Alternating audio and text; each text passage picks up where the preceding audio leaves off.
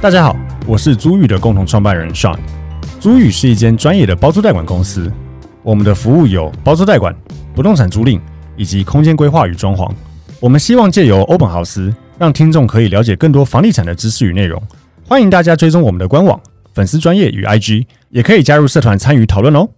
Hello，大家好，欢迎大家收听 Open House Open House，我是 Sean，我是 Tim。Hello，大家好，我是 Open House 的企划小曼。今天就是我们的房产周报时间。那我们现在盘点一下，就是今天我们要讲的新闻有哪几个？第一个是在讲这个第一季哈，外国人来台湾买不动产呈现地热房冷，就是买土地的人比较多，买房子人比较少的一个很奇怪的一个现象。哦，那购置房产面积大幅缩减六成。第二个新闻则是房市反指标的所谓的法拍屋好像也退烧了，第一季的量骤减，创史上新低。那第三个新闻呢？呃，有两则，其实类似，都是在讲租屋诈骗的啊。第一个是在讲新竹这边啊，有个租房子的中介说，一定要确定要租才能看屋哦。那个中介来呛这个房客说，反正很多人要租啦哦，这样子。那第二个就是有所谓的看房得先汇款三万八，然后这个承租方呢汇了一块钱，遭对方封锁。哦，很好笑，然后再来就是呃，讲所谓的卖凶宅出奇招哦，洗巫师入住体验，月薪四万五千元。那第五则新闻是这个都更乱象哈，百户老旧社区要都更，住户批这个建商出奥布。嗯，好，那我们就从第一则新闻开始哈。第一则新闻是这样，就是内政部公布了外国人取得台湾不动产统计数据，土地取得的面积有超过三万坪，就是外国人买台湾土地啊，超过三万匹，比去年同期增加了九十三点三 percent，但是建物面积啊只有五千多平，较去年同期大幅减少了五十九点六 percent。那以整体的状况来讲，二零二三年外国人来台买不动产状况为购入的建物栋数为两百四十三栋，土地则有七百零四笔哦，分别较去年同期减少了七点三趴与十二点八趴，所以都是变少了。那以六都表现的话，哈，建物取得是以台北市最多哦，今年第一季有六十栋，面积共一千四百四十四平哦，平均每栋就是大概二十四平左右。那台中市的建屋取得面积是第二名，共一千零九十四平。哦，三十三栋这样子。那在如果是以讲外国人取得土地哦，最多都是在桃园市取得了两百二十四笔，两万三千两百一十九平哦，是六都中外国人买土地唯一破万平的区域。哦，其他地方第二名就是新北市跟台中市了，各取得一百笔的土地左右。新北市面积是取得大概三千多平，台中市的话大概是一千五百多平。那在南二都啦，都是没有，几乎很少人买，嗯，大概是这样的状况，所以。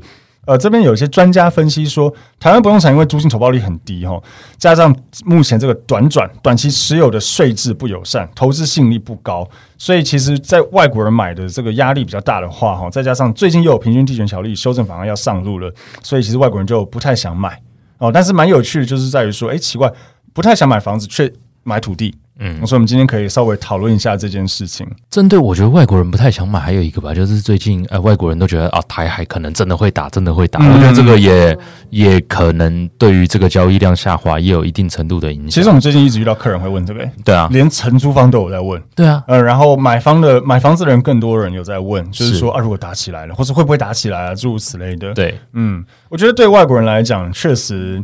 你知道我以前在做那个海外房地产的时候，他们也常常在拿东南亚的各各国家的政治状况去讲这个地方是不是个稳定投资？对啊，政经状况是不是稳定投资的地方？嗯，像以泰国来讲，他们那时候就会讲说，如果发生，因为泰国军政府嘛，如果发生这个军政府叛变之类的怎么办？这样整个大乱打起来之类的，尤其对外国的投资人来说，其实政治的稳定与否是我觉得超级大的一个，超级重要啊。当然，风险越高的地方，利润就越高啦。东南亚像可能呃，有人会去。柬埔寨，柬埔寨相对的也是政经非常不稳定的地方，嗯、所以它利润应该说近几年来很多外国人去柬埔寨买不动产，它也是有办法赚得很夸张。但以回归房地产本质长期居住来说，我觉得外国人来台湾买不动产，对于这个的考量会影响到他的判断了。嗯，对。然后以我们过往自己体感经验的话，真的外国人买台湾房地产，相对于国外来说，真的比例少很多。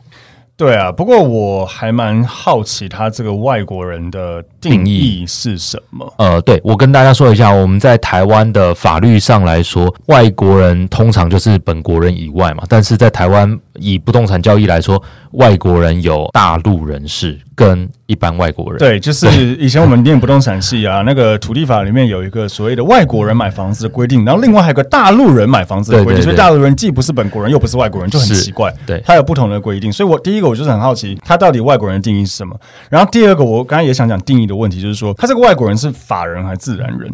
对啊，他也没有去想，因为有一些外国的法人其实是台湾人设的境外公司，也有这种可能。以前很多，现在很少了。以前很多避税的东西，我们先不要讲太多，有点复杂。但简单来说，就是蛮多公司会去另外搞搞一个境外的控股公司之类的，让国外赚的钱在那里，然后再回来以外资的名义买台湾。对对对对对对对，其实算是一种洗钱吗？也不能这样说，但是就是节税，节税一定。对，所以以前我们在做买卖的时候，其实我们常常在掉成本，超级常看到一些莫名其妙的国家的法人对。买的公司、哦、地址很莫名其妙，对，通常都是一些豪宅的房子的那个所有权人，呃、所有权人都是一些什么某某为什么群岛所持有的，所以我在想说，如果他这个没有分自然人跟法人的话，也有可能是因为很多其实是台湾的公司所设立的境外公司，因为这件事情现在不太 OK 了，很多这些国家已经。关闭了这这个门，所以他们就不太会用呃境外的公司回过来头来买台湾的房子，这个也是我觉得也是个可能性。我觉得土地是这样，但以建物来说，它平均出来的数字，像台北市呃平均一户才二十四平，然后。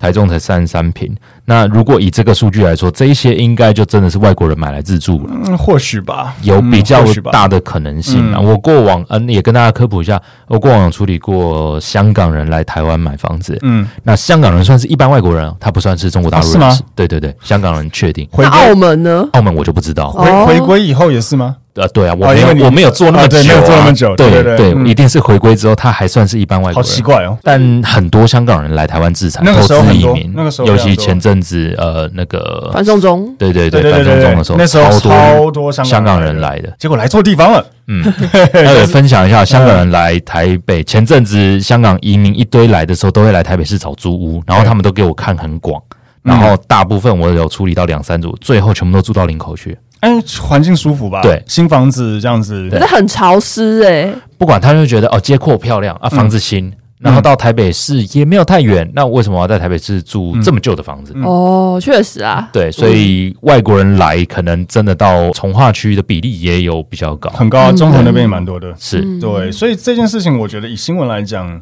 我只能说，就是这是个有趣的现象。那刚刚有分享到，为什么这个以购买栋数来讲可能会减少的原因啊，政治原因啊，或是说计算的可能性，如果他没有讲到境外的公司的话，会不会这也是一个漏洞？嗯，这样子。那只是说外国人买土地，这个我倒觉得蛮有趣的。对啊，因为其实现在在对建商购买土地来讲，其实也不是非常的友善。对，所以我也还蛮好奇，说到底他算的这个外国人是自然人还是法人也算？但是整体来说，我觉得整个市场不是那么好的情况，然后再来就是政治因素是非常大。是，嗯，好，那再来就是我们进入第二则新闻哈。第二则新闻在讲所谓的房市反指标法拍屋是不是也退烧了哈？第一季的量减近两成，央行接连五次升息后，三月份五大银行平均房贷利率来到了一点九八五 percent，房市交易急冻，但过去象征房市反指标的法拍移转量竟也同步下滑，今年的第一季仅八百一十六栋。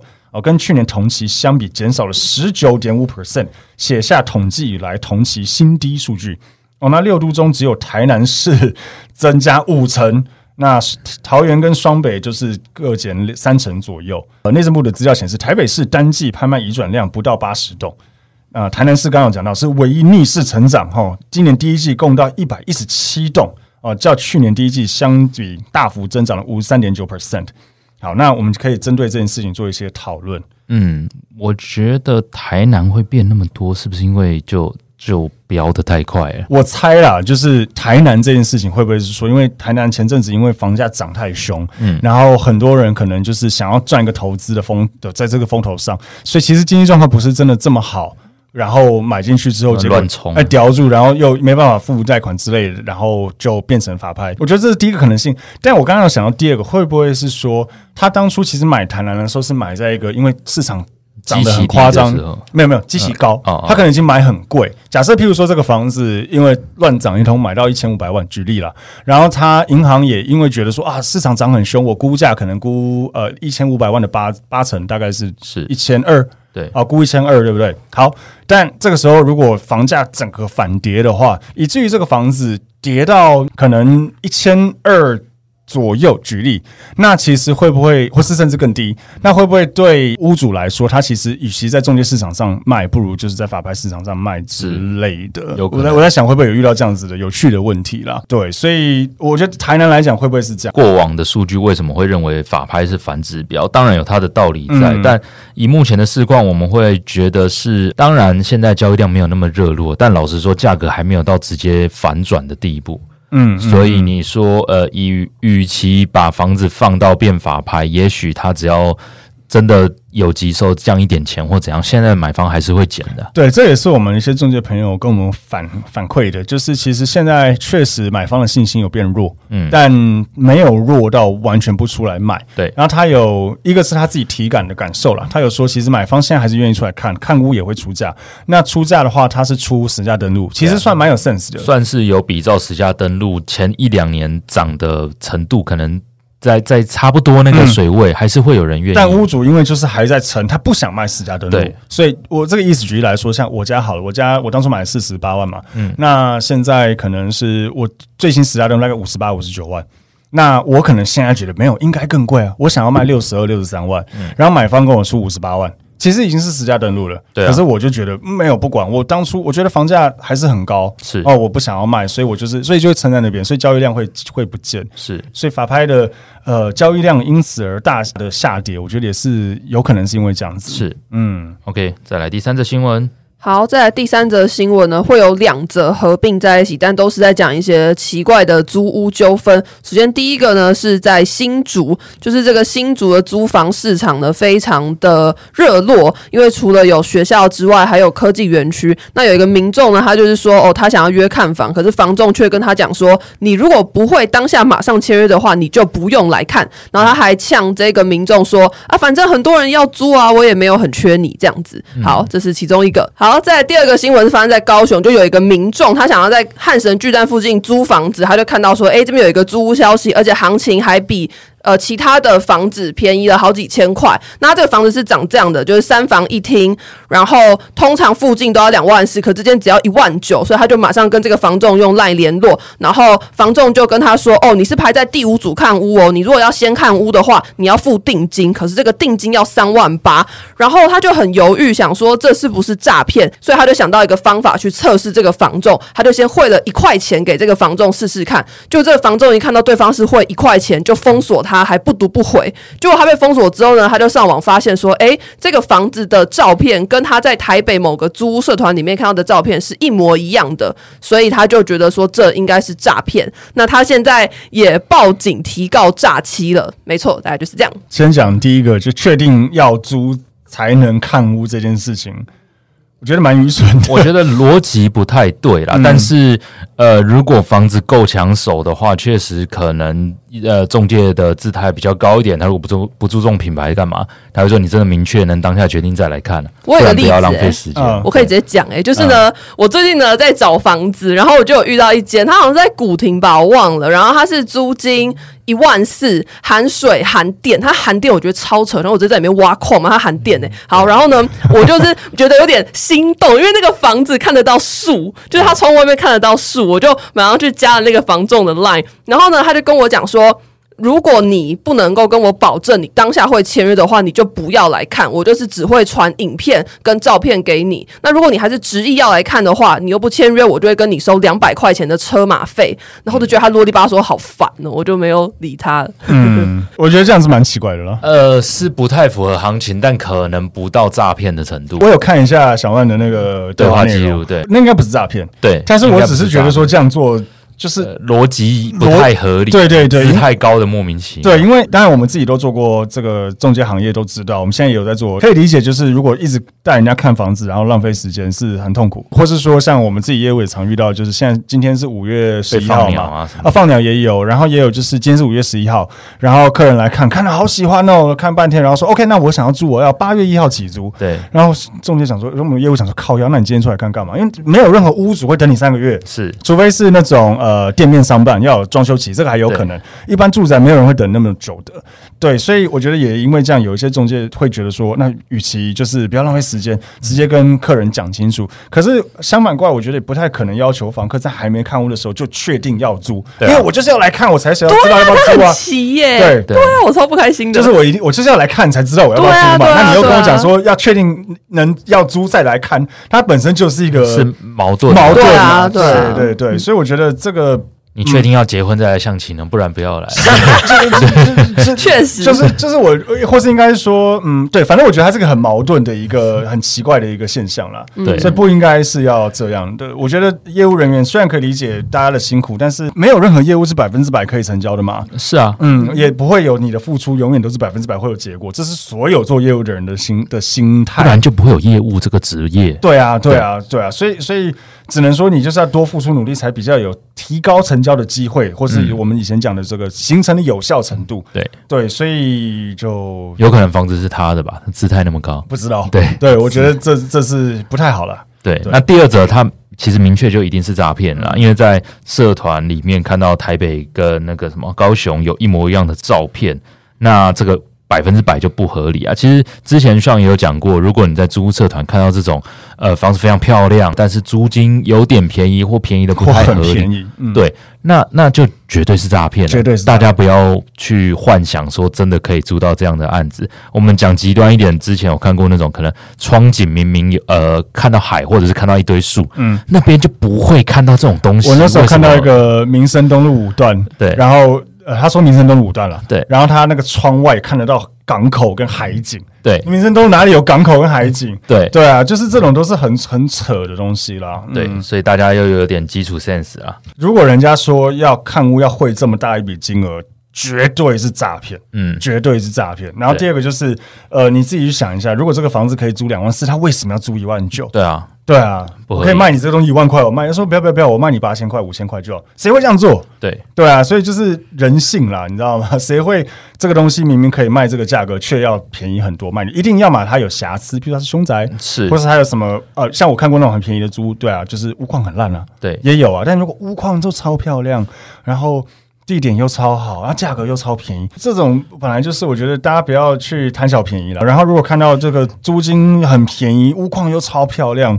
这大概也都是诈骗，是对对对，所以就是不要贪小便宜就对了。好，再来第四则新闻呢，诶，也跟刚刚讲到凶宅有一点关系，就是现在多了一个职业叫做洗屋师。那这个职业呢，他们的工作就是他们必须要住进这个凶宅一整年，借此去化解这个房子里面的戾气。那这他们有一些条件，就是你每天一定要在这个房子住满十二个小时以上，那你就每个月可以拿到四万五千块的报酬。可是如果你中间受不了这些凶宅的压力，逃跑的话，你就要付给这个屋主三倍的违约金。但是呢，就是也是有人就讲说，这一种所谓的洗屋师，其实并不可能什么漂白凶宅。所以你如果因为这样子，你就不告知下一个房客，或是说下一个你要卖的人说他是凶宅的话，你还是会有要吃官司的，这是没有用的事情。对，结束。是，呃，以实物上来说，我不觉得做这个事情有什么意义在啊。可能，可能，呃，你真的是这些老师或怎样，你明确，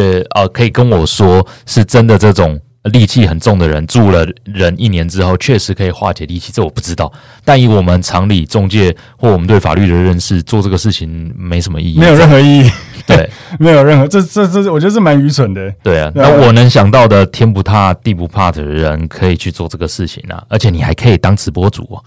对啊，对，直播自己睡觉。对对啊，这在那边当直播，我觉得会有人看的。对啊，哎，大家可以帮我看镜头有没有发生什么事情哦，镜头后面有没有人之类的。对啊，这个可可是我觉得这件事情对屋主来讲是极度愚蠢的，这没有任何用啊。是啊，但当然啊了，换个方式说，应该是说。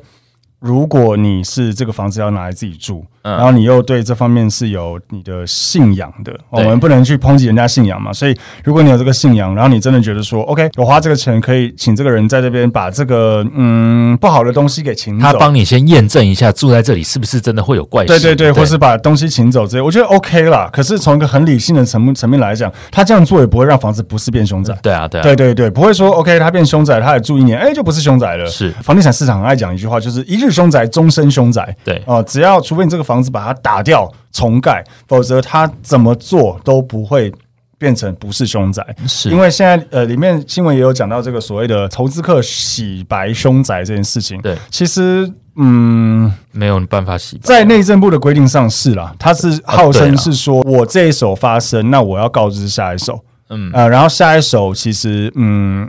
应该是你只要知悉，你就要告知。对对对，可是就是你看内政部定义，他是说，就是如果上一手发生，你要告知下一手是凶宅。可是逻辑这样听起来是，啊，如果再继续往下，下一手下去就不用。对，但是实物上不是，实物上只要能举证你是知道你没有讲，那你就一定败诉。对，对，我觉得 呃，可以让听众，如果你真的天不怕地不怕，然后喜欢待在家里，可以去应征这个工作。对啊，我觉得这个待遇蛮不错的。如果你可以在家上班的话，对啊，你就在那边了。哎，你这样租房子不用钱，然后每个月还有四万五。哎，我觉得做任何。你都还要再开直播，你等于 再开一鱼三吃。不管你做什么，再另外开个直播，这样子一鱼三吃。对啊，哎，赚很多哎，可以哦，可以，可以。OK，再来第五则新闻是北市松山区黄金地段有一个社区叫做玉林园大楼，爆出都更争议。住户控诉去年遭不明人士以海沙屋奥布换取呃市政府的奖励容积率自办都更，但他们今年实际自己测出来的氯离子含量却低于对方三倍，怀疑数据有造假。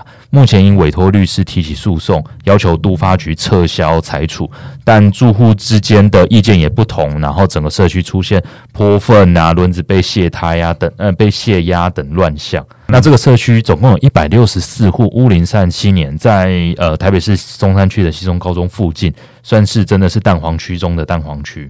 OK，那针对这个事情，我们会看法，我觉得这确实有一点在恶意。操操作吧，操作吧。他新闻里面有讲到，就是他们坚持要找一间顾问公司来帮忙做这件事情。其他的那个住户就质疑说，为什么一定要找这间 这一间顾问公司？因为其实外面的建商啊什么很多，啊，很多啊。对，为什么要透过这个？就是为什么要过一手去做这件事情？对，而且实物上，呃，我我当然不理解整个案件状况，但如果有这么市中心的一个地段，这样明确被被被标示为海砂。一定超多大牌建商去找，一定，一定对，因为它的奖励容积率就会有这些肉可以让建商们有利可图，嗯嗯，所以大间的也一定会去找，嗯，但却被里面可能把持，一定要透过谁，或者是只找哪一间，那这真的很容易，应该说一定是就是有问题。我先讲，我没有任何证据，我完全不认识他们，我，们不认识他们，我没有要指指指控任何人，但我猜有可能是他们透呃住有想要都更的住户。去，因为一定会有不想都更的住户，嗯，所以想都更的住户呢，可能透过什么方式去找人家帮忙操作了这个氯离子检测，因为他把氯离子检测做得很高，嗯，以至于这个房子被列为海沙屋。他这边特别有讲到，就是政府已把这个社区列为海沙屋，所以限期五年内需要搬迁。对对对，因为它有一个规规定，就是因为它是联动式的住宅，所以只要有其中一户被列为海沙屋，就认列整栋都是海沙屋，所以就变成说，透过这样的方式去逼迫。呃，大家一定要读，对，逼迫大家一定要读梗。然后，假设房子是长形，那最左边那间呃被列为海沙屋，但最右边那一边去测，发现说，哎、欸，为什么我测的数据比你低三，就是你高我三倍，这样子超级听起来很奇怪，所以他们质疑说这是造假。那坦白讲，我也必须说，就是以测氯离子来讲，其实有可能发生类似这样的事情。应该说，我们以前测氯离子本来就有可能同社区一户测有，一户测没有。对啊，对啊。对、嗯，但你如果说高出三倍，我就觉得不太合理。三倍真的有点多了，扯，三倍真的有点多。但是因为测氯离子方式，以前我们就是钻孔嘛，我们在这个我不知道小曼知不知道？不知道，就是他会呃来钻，就是梁啊什么，就是混凝土，他会取混凝土，嗯，嗯所以他会钻三个孔，然后取一个平均值。简单来说，就是有一些比较容易嗯潮湿的地方，氯离子含量可能会比较高。那不整个台北市都爆高吗？其实整个台北市确实是爆高，没有错啊，超多超多超标的房子。他取的方法有点类似那种，你看那种南极探险探险队或者怎样，他取那个深层的哦，有点早哦。呃，没有，就取一个圆柱体的砖哦，的冰砖，对对对对对对对，对，或取混凝土测类似那样子的处理方式。对，所以所以其实你钻哪里的孔也会有点差异。对，这么有一个规范说一定要钻哪里？没有没有没有。所以有时候以前呃，也不要说以前啦，就是我们听过。就是那个氯离子来检测的时候，呃，那个业务人员就跟他说：“哎、欸，请你钻哪些地方？”对，所以以前我们的前东家有规定，只能找其中一家。哦，他有标准，呃，ESG 认证还是什么的？对，有，有一些，因为测氯离子含量有有很多公司，那、嗯、也有分有通过这些政府设定的。的检查机制的公司。对对对对，所以以前我们乾隆家规定只能找一家，他就是怕他就是想要规避说有人去操作造假造假这件事，因为那个造假其实。不是那么难呢、欸，所以这个东西看起来有没有可能跟这个有关呢？新闻中有提到，住户去报警的时候，连警员都善意提醒说：“你们那边都更的利益很大，自己要小心。”我不知道大家知不知道，就是那个以前有发生过忠孝东路三段，现在在 SOGO 新馆旁边的正义、嗯、正义国宅、嗯、Diamond Tower，对、嗯，现在很大一栋哦、嗯，看起来很赞。那当初也是有一些都更纠纷，然后有。应该是钉子户吧，被枪杀，地主被被做掉，对啊，直接被枪杀，地主被开，地主被开掉，对对对对，有有发生，很有上新闻。可是那个钱有有多到值得这样做？绝对有。那个那个利益多少钱？那个一箱，那现在一户现在一瓶可以开两百吧，至少一百八到两百。那本来是多少？本来。正义国宅以现在九十多、九十上下、九十上下，绝对有，绝对有。之前看新闻，我们说买凶两百万就可以买到凶了，对啊，一瓶就划算了。对啊，你绝绝对有，绝对有。所以你看，连远景都警告他们，小心一点，真的，这真的有可能。你看，如果你是那个不同意户，一直在那边，然后其他人想说，妈的。一直挡我们财路。对啊，你去想那个利益有多大？假设你好几亿、好几、好几，一定是好几亿、好几个亿。因为都跟就是可能只差一户或两户，那你表示只差一个所有权、两个所有权，他只要签，嗯嗯，然后上亿的利润就有了。对啊，搞不好他的小孩 OK 啊，但是爸爸不要啊，那我们让把爸爸变不见就好了。确实，对啊，对啊，好 像也不对啊。可是那干嘛不会干脆把这房子卖掉啊？他如果不想要参与这个，很多长辈很多人都不想，他不在意的，他在意的不是钱呢。对哦，嗯，所以这是很可怕的。那他们不能就是等这些，反正长辈总有一天会死啊，不能等他们死了。可能要等很久啊，他会有很多问题。第一，等很久。现在大家都这么长寿，你觉得八十岁？他还能活多久？可能还能等，搞不好他可以活到一百岁。对啊，对啊，对啊。然后政府的这些奖励容积也有时效性。对，我们之前有录过嘛，越来越每年会越来越少。对对。那这个此消彼长，他干嘛等？而且就是建商等久了，可能也不想玩了。再加上如果等了，那其他本来同一户弄一弄，然后可能人要要么他意愿改变，不然也有可能他人走了，然后他的小孩不同意，哦，又会变成同意变不同意，诸如此类，很麻烦。对，而且分的人变多了，哦，分的人也变多。对，所以如果杜根有是。一个很难解的议题，所以其实蛮多这个黑道背景的，有时候也会参与其中，土地开发那些也都有，对，就是因为这样子，嗯，他利益太大了，很急耶，嗯，很可怕的。那以上就是我们分享这一周的五则时事新闻，那希望大家喜欢，请大家持续追踪我们的脸书、YouTube 等社群账号，也可以到 Apple Podcast 或 Spotify 给我们的五星好评。那这集就到这边，谢谢大家，拜拜，拜拜。